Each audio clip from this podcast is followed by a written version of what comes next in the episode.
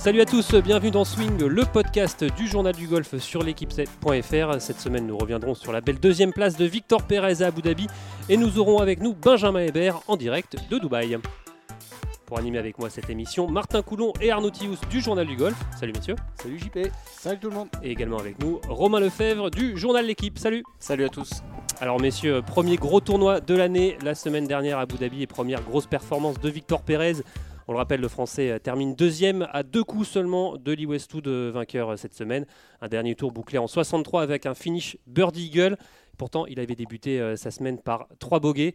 Euh, c'est c'est bluffant, euh, Victor Pérez, euh, qui Ouais. démarre euh, 2020 comme il avait terminé 2019. Ouais, c'est, non mais c'est, top. hein. On, s'in- on s'interrogeait euh, à ce micro sur, le, sur la saison des joueurs français, sur Victor Pérez.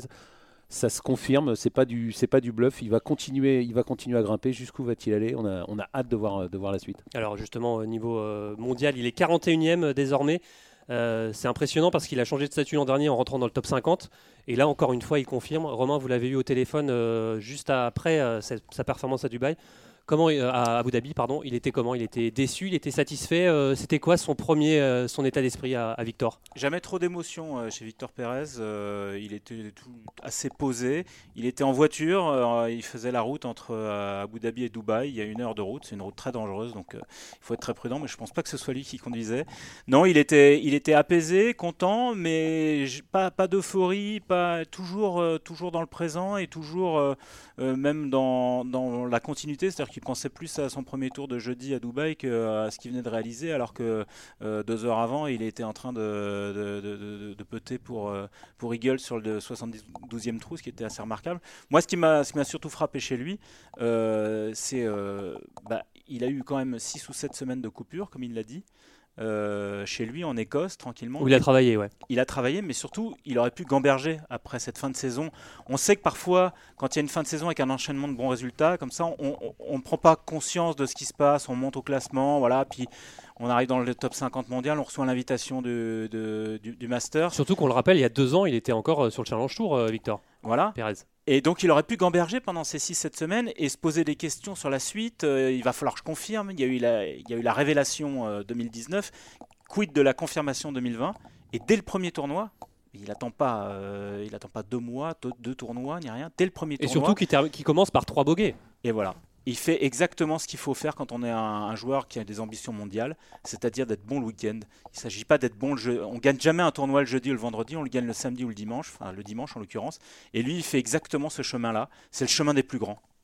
Martin? Ouais, c'est c'est vraiment ça qui est euh, le plus, euh, le plus intrigant, le plus bluffant, c'est la sensation qu'il laisse de, de cocher les cases les unes après les autres. Et une fois que c'est coché, c'est acquis. quoi. On n'a pas l'impression, comme tu disais Romain, qu'il y, a- la moindre once de doute. C'est un chemin vers l'avant, c'est euh, une progression, c'est un apprentissage continu chez lui. Il s'en cache pas, ça c'est quelque chose sur lequel il est assez euh, bavard, même si c'est pas quelqu'un de très euh, méga bavard. Mais, euh, mais il a toujours dit depuis qu'on s'intéresse vraiment euh, de près à lui, depuis on va dire la- l'année dernière et surtout depuis sa victoire au Donil, que qu'il voit ses- sa carrière sur sur le moyen voire le long terme. Et Limite, pas tout est tracé déjà pour lui. Ouais, Peut-être pas que tout est tracé, mais tout est une, tout est une question d'apprentissage sur le long terme. C'est pas parce qu'il y a un petit creux dans, dans la vague pendant X, X ou Y tournoi que ça va le, que ça va le déranger. Lui, il est, il est plus sur une notion d'apprentissage global et de progression, même, même minime sur, sur, sur une période. Donc là,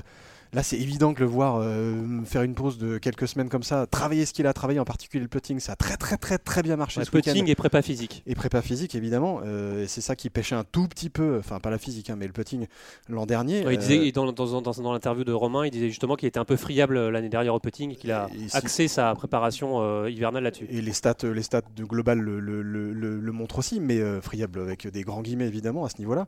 Mais c'est ça qui est assez flippant chez lui, c'est ce côté. Mais il est où la limite quoi C'est ça n'arrête pas d'apprendre, ça n'arrête pas d'aller euh, vers ça le très n'arrête très pas haut de niveau. performer. Ça n'arrête pas de performer surtout et ça. Et sur des sur des très très gros, Ouais, gros, c'est- gros c'est tournois. c'est ça, Martin. Surtout, ce qui est bluffant chez lui, c'est sa façon de- d'être hermétique au final à la pression. Parce que qu'il joue un WGC, l'Open de France ou un Rolex Series, euh, Bah, on a l'impression que c'est pareil pour lui. Ouais, parce que c'est cette notion qui l'amène lui, euh, cette fameuse notion de process, quoi, de, de- de processus, de, voilà, on, on- quelque part on se, fiche, on se fiche un peu des enjeux, on, fait- on se fiche un peu de ce que ça peut donner une deuxième place ici, que ça peut amener dans le top 50 mondial, que ça peut, etc. Lui, il est dans, dans la notion de voilà, je veux apprendre, je veux progresser petit à petit, jour après jour. Ça, ça a l'air assez simple, voire simpliste, mais je pense. C'est sa plus grande force, ça, Ouais, euh, ouais, pensez sans, aucun doute. bah, Je pense que mentalement, euh, on a rarement vu un, un joueur français avec euh, aussi focus et moi je dis toujours il est dans le ballon.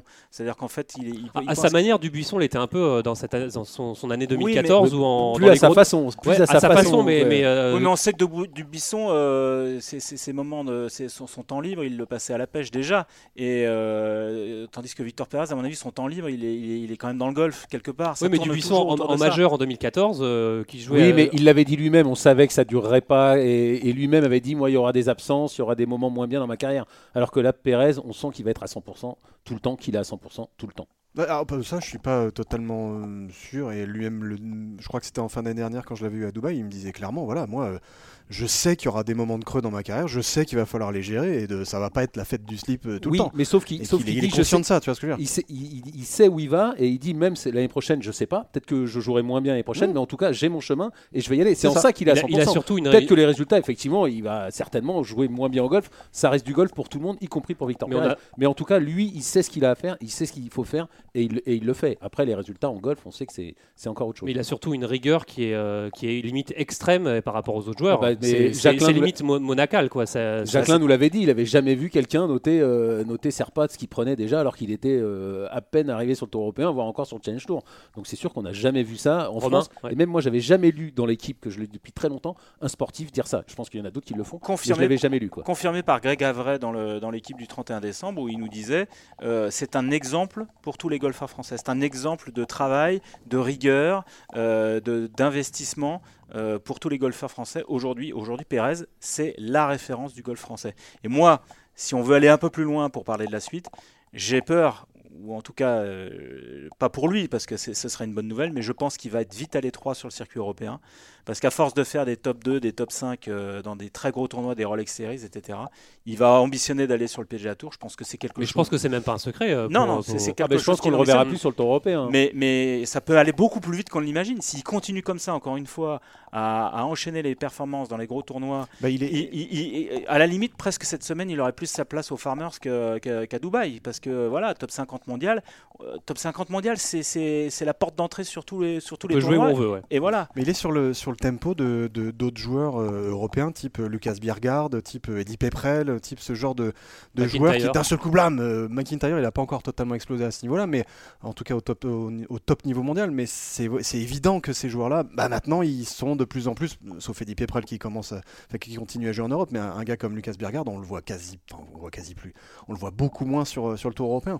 C'est le, c'est le- c'est le jeu du haut niveau, j'ai envie de dire, ma pauvre Lucette. Mais, mais j'ai envie de dire tant mieux, quoi. Mais ça va faire du bien mieux. au golf Non, non. français de voir un, un joueur euh, justement tricolore euh, sur le PGA Tour aussi. Ouais, je, je- je pense qu'il a jusqu'aux players pour, euh, pour confirmer, mais s'il continue encore des résultats comme ça, c'est sûr que le Tour européen, ce sera, ce sera, terminé, euh, ce sera terminé pour lui. Bye bye et, et vive le PGA Alors Tour. justement, est-ce qu'il va être commencé à être un peu surveillé euh, par les, les autres cadors, type euh, McIlroy ou euh, Ouais, surveiller, faut quand même, faut quand même pas exagérer, mais en tout cas, c'est sûr qu'ils doivent commencer à le regarder. Surtout, en tout cas, les McIlroy, tout ça, ils vont regarder pour la, pour la Ryder Cup parce que je pense que c'est toujours pareil. hein, un jeune joueur qui arrive et qui est bon, euh, ils seront contents de l'accueillir. Après, ça fera un rival de plus, mais ils en ont suffisamment. Avant qu'ils commencent à s'inquiéter de Victor Pérez, il va falloir qu'il fasse quelques résultats en majeur. justement en rider, il est, troisième au, classement, euh, au classement de, des points européens entre justement entre Ram et McIlroy. euh, euh, Victor c'est- Pérez. C'est une place qu'il occupe depuis le 2000 quasiment. Il n'a pas bougé de, de- de- Il des me semble qu'il était noms. quatrième, mais euh, Oui, ouais. mais il n'a pas bougé des noms en gras euh, des, des qualifiés directs, donc euh, c'est quand même un bon signe. Alors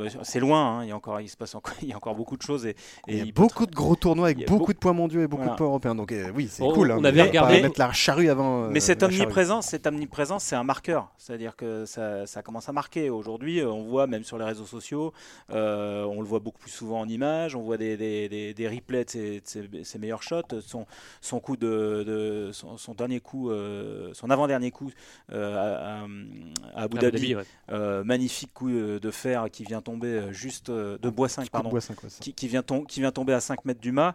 Il est passé en boucle sur les réseaux sociaux.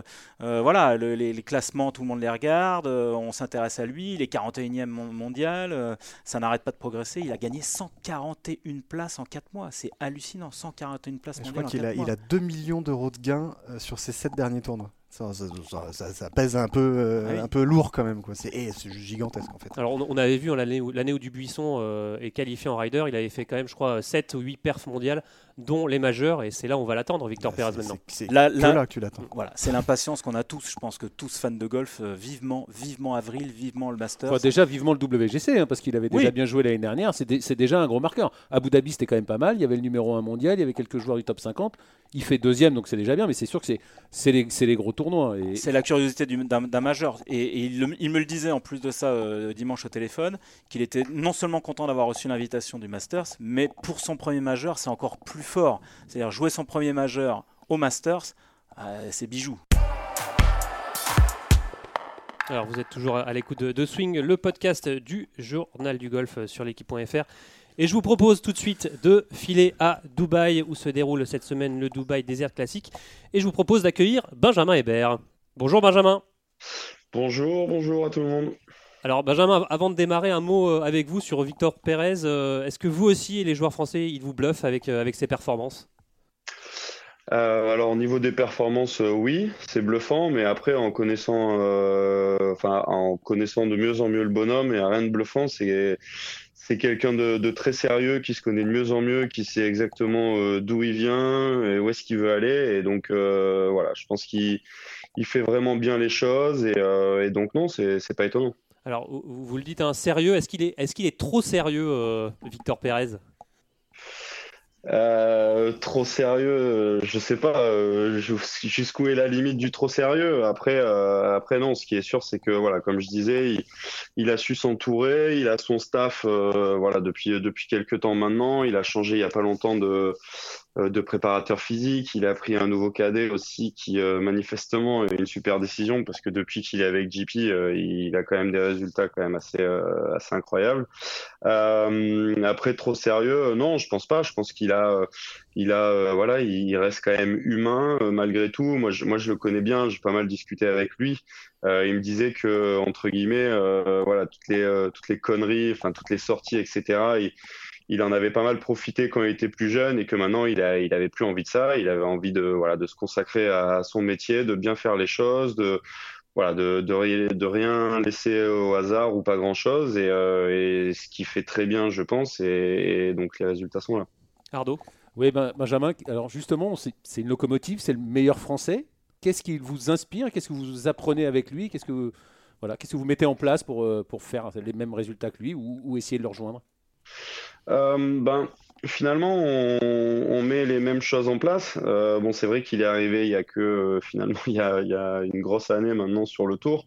J'ai la chance de, partager pas mal de choses avec lui parce qu'on fait partie de, la même team, Saint-Laurent Golf Team. Donc on a, on a quelques regroupements en commun et donc ça facilite aussi les échanges. C'est aussi pour ça que, que cette team existe euh, via, euh, via Maxime de Maurice. C'était, le but de, de cette team-là. Donc euh, dans la team, il y a Mathieu Pavon aussi et, euh, et Thomas Linard. Il y a un petit nouveau qui, qui va rentrer. Je, vous, le saurez, euh, vous le saurez rapidement.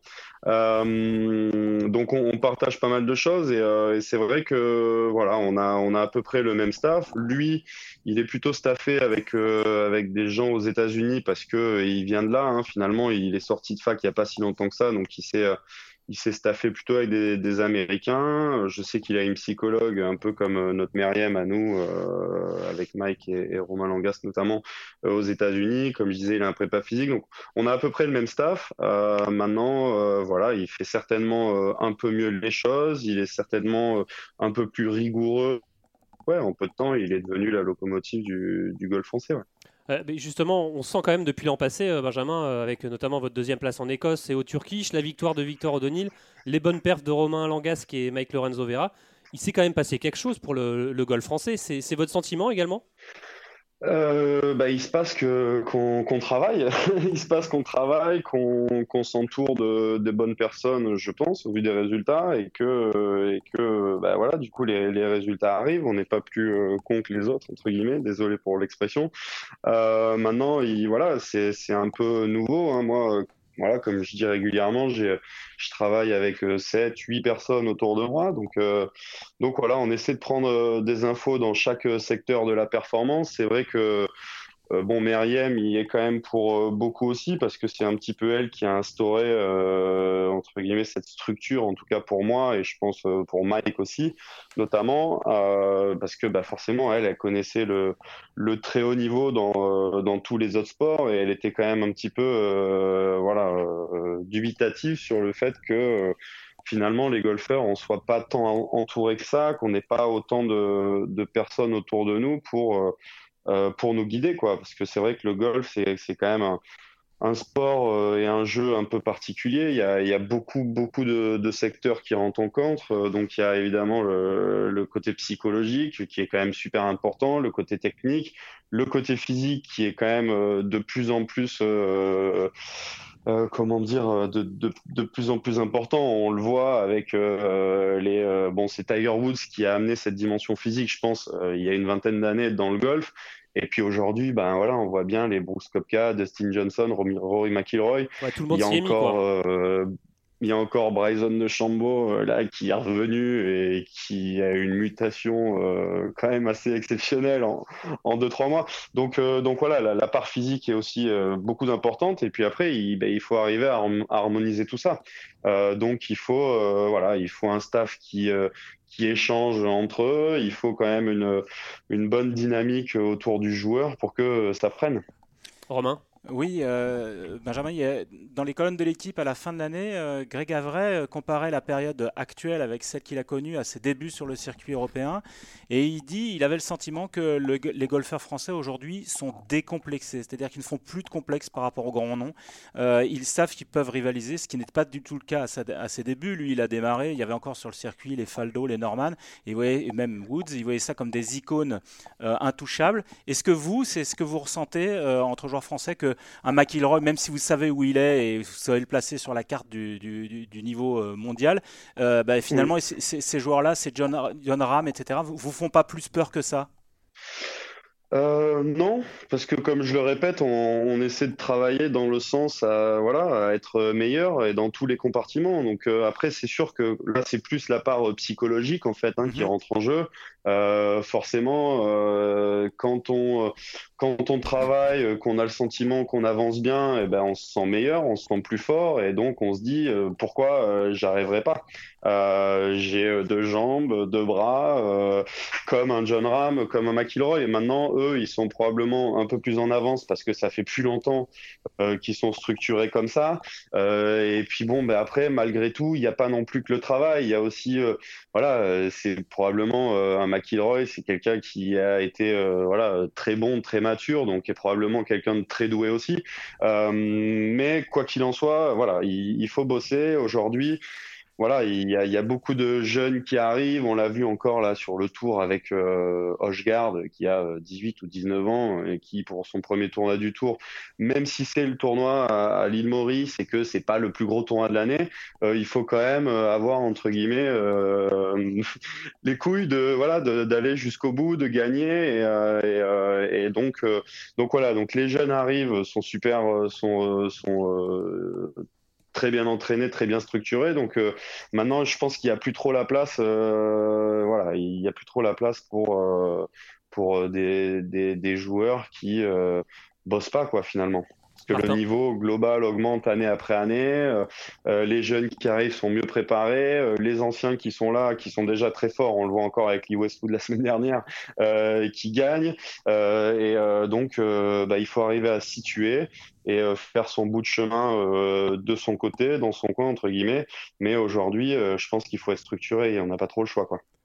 Martin? Ouais, Benjamin, euh, tu le disais, vous êtes euh, tous les deux dans la même euh, dans la même team et vous échangez de temps en temps. Est-ce que vous échangez avec Victor Pérez en particulier sur la gestion des enjeux et sur la gestion des, grosses performances, des grosses performances, pardon, j'en bafouille, que, vous avez pu réaliser tous les deux au fur et à mesure de, l'année passée, en particulier sur les sur les Rolex Series et tout ce que ça pouvait amener en termes de points au ranking, de points au ranking mondial, etc., etc. Et, et, sur la façon dont il avait lui de les gérer justement ces, ces gros enjeux? Non, pas trop. On échange plutôt sur euh, euh, la gestion euh, des semaines en tournoi, la gestion du travail hors tournoi et en tournoi, on, échange pas mal là-dessus. Après, tout ça, c'est juste la conséquence du travail qui est fait en fait. Et bah, forcément, si le travail va dans le bon sens, s'il est bien fait, les résultats vont arriver. Euh, donc euh, après, euh, pour l'instant, non, on se prend pas la tête là-dessus. On n'en parle pas trop non plus parce que ben forcément, je pense que ça peut amener une pression supplémentaire. Donc ça sert pas à grand chose. Mais voilà, il faut. en tout cas, ce qui est sûr, c'est que pour lui, ça fonctionne très très bien.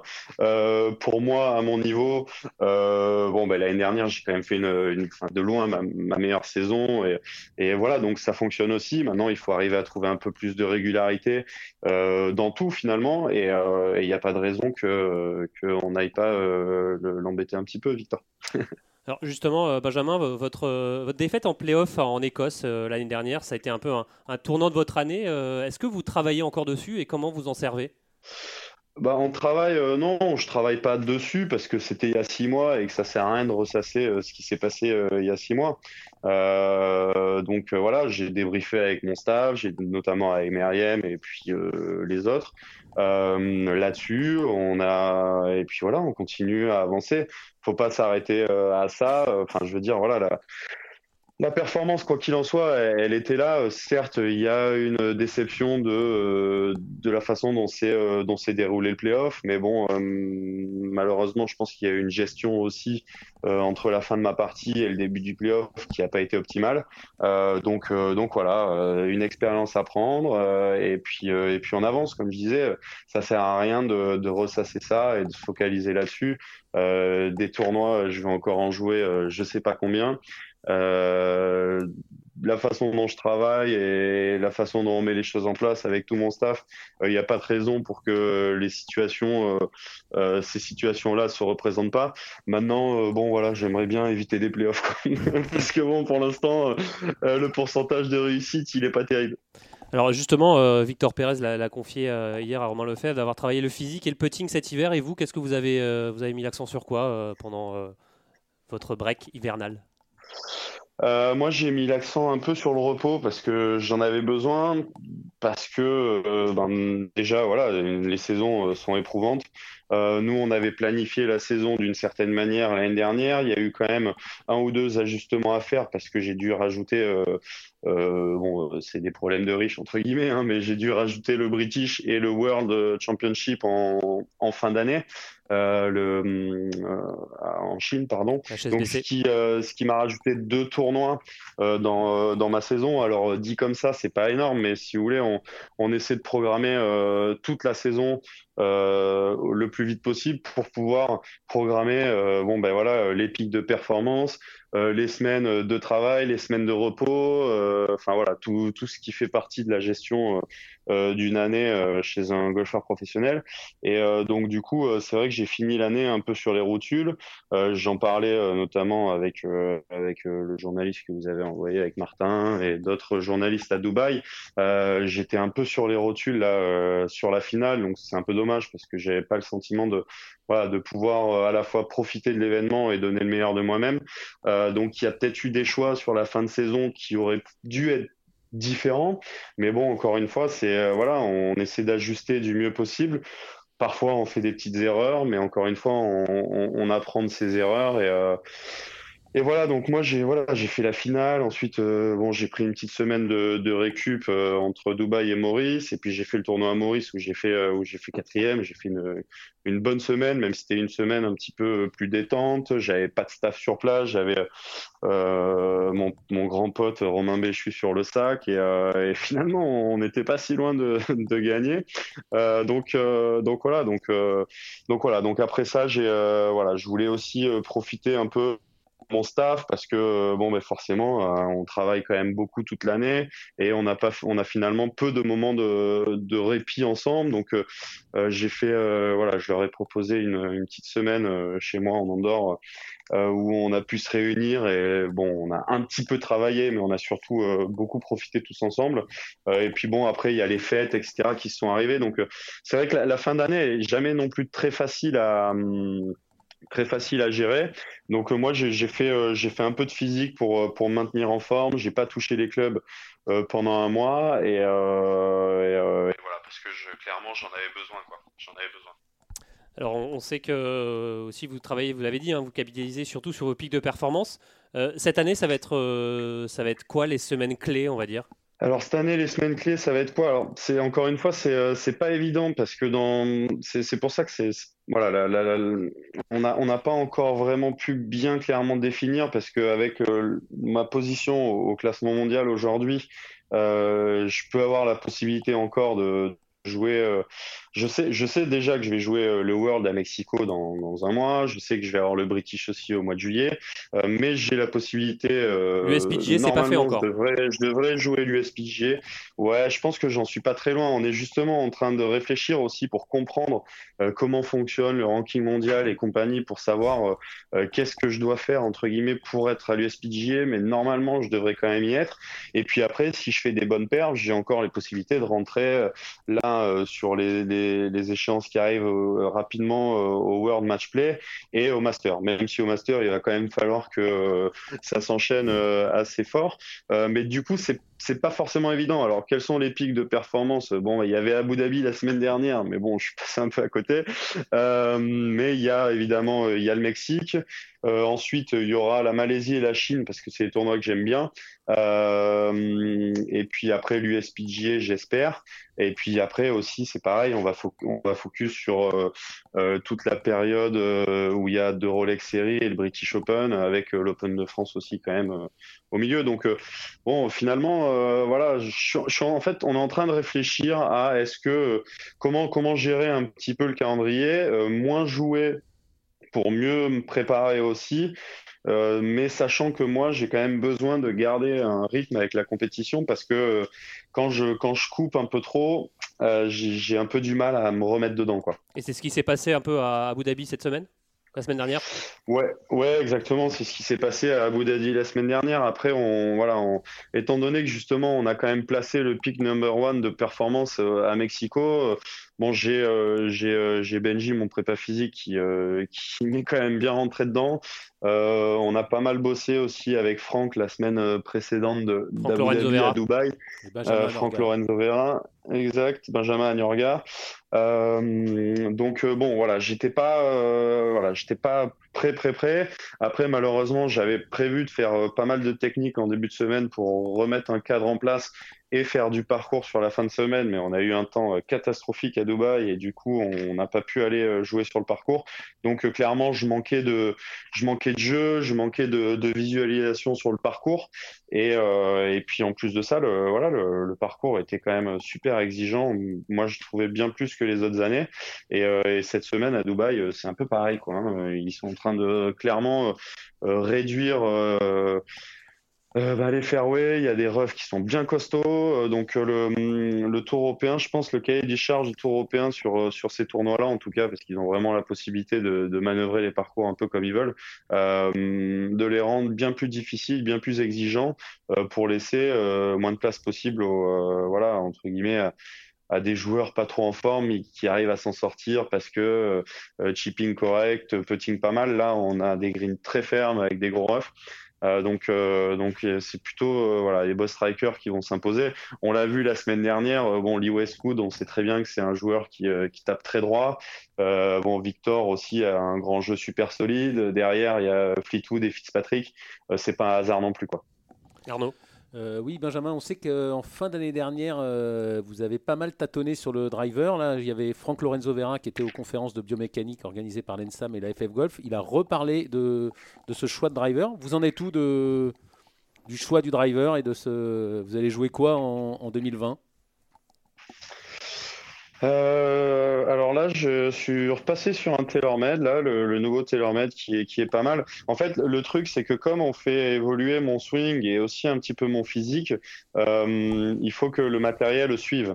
Euh, parce que forcément, le, le swing est pas forcément à la même intensité, même si en vitesse, il n'y a pas de grosse différence, mais disons que le tempo du swing a un peu changé. Euh, donc euh, voilà, en gros, moi j'avais des clubs, notamment au niveau des fers et même sur les bois, qui étaient quand même plutôt lourds et assez rigide sur les fers notamment en fait parce que je voilà, j'avais un tempo rapide, donc il fallait quand même un club, euh, enfin en tout cas un shaft qui soit quand même assez rigide pour tenir euh, ce tempo. Euh, donc voilà, il va, il va, falloir faire des ajustements sur le matériel avec, ben, voilà, encore une fois, j'ai quelqu'un du staff, j'ai Alex Dinko, mon club maker qui, qui va nous aider là-dedans.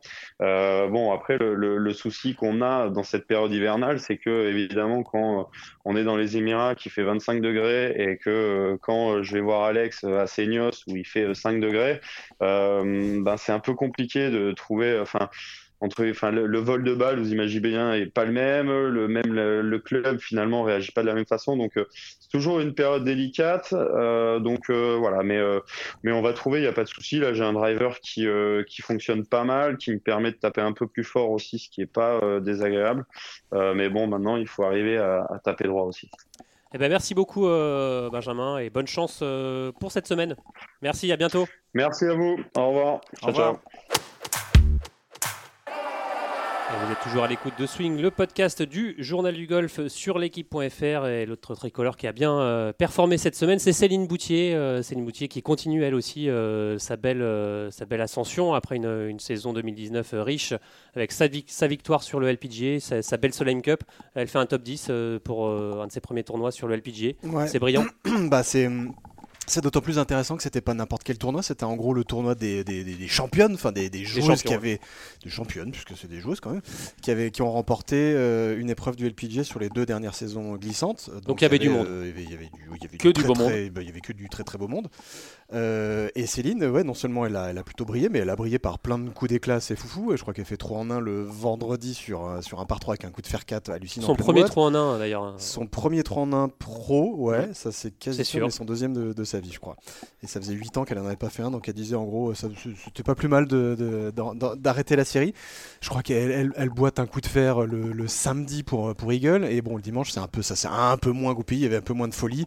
Ça fait 71, ça fait dans le par au final, mais euh, ça fait quand même moins 9, euh, je crois, ou moins 10, et fini 9ème à 4-5 coups du, du, playoff, du playoff qui s'est déroulé sur 7 euh, trous et sur 2 jours. Donc c'était 3 joueuses, dont Inby Park, l'ex numéro 1 mondial. Donc il y avait, il y avait du monde, et c'est Gabi Lopez, la, la mexicaine qui a gagné pour la petite info. Voilà. c'est top d'avoir euh, à la fois chez les, chez, les, chez les hommes et chez les femmes euh, une locomotive, hein, parce que clairement Céline Boutier, elle est, euh, ça fait partie des meilleurs joueurs du monde. Bah c'est ça, des meilleures joueuses du monde. C'est ça ce qui est, ce qui est intéressant, c'est que euh, elle est dans la même configuration que Victor Pérez. Euh, elle, a, elle, a, elle, attaque une saison de confirmation de très bons résultats l'an dernier. On sait dans n'importe quel sport que quand il faut confirmer, après avoir surfé sur une vague de succès, c'est jamais facile parce que d'abord on est attendu, on n'est plus euh, là, il n'y a plus d'effet de surprise, on, attend et puis le public, les médias, l'entourage attendent une progression.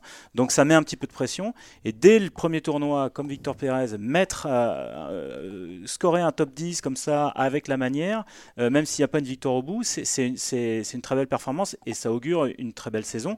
Il faut pas l'oublier, c'est vrai qu'elle joue loin de nos bases puisqu'elle est tout le temps en décalage horaire un peu défavorable aux États-Unis, mais il faut garder un œil sur elle parce que on parle de, de, golf français, masculin, féminin, et elle, elle en est une locomotive aussi au même titre que Victor Pérez. Surtout, surtout une année de Jeux Olympiques où Absolument. Voilà, on sait que pour médiatiser un sport, il n'y a rien de mieux que les, les JO. Et, et le golf, ce sera aussi euh, l'occasion, surtout que c'est la dernière année qu'il y a le golf au JO. En tout cas, après, il faudra une confirmation. Donc euh, voilà, ce sera peut-être la dernière fois qu'on a une chance de médaille au, et puis pour JO. on l'espère pas. Hein, et puis pour une fois, comme vous l'avez notifié tout à l'heure, il n'y aura pas, il y aura que deux coréennes. Euh, enfin, quatre. Hein. Quatre coréennes. Quatre coréennes. donc, ça, c'est aussi, c'est aussi pas mal pour ah bah, espérer avoir une, une, médaille. Ça facilite les choses. Et je précise. Comme les Américains sur le, chez les hommes. Hein. Et je précise qu'à l'équipe chaque année, on a du mal à élire la championne des championnes France parce que c'est toujours difficile de trouver la pépite. Donc il y a Benenou qui, qui, qui, a gagné l'année dernière. Céline Boutier était dans, le, dans, dans la liste. Céline Boutier, si elle avait, euh, euh, si elle s'était rapprochée euh, encore plus haut en majeur, avec ce qu'elle a fait en Soleil, elle était, elle était potentiellement sur le podium.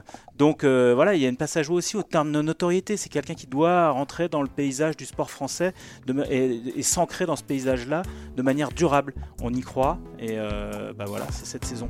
Ça va se faire cette saison. Allez, ça sera le mot de la fin. Merci beaucoup d'avoir suivi cette émission. Merci à, à Rémi Rivière pour la réalisation. Et nous, on se retrouve la semaine prochaine. Salut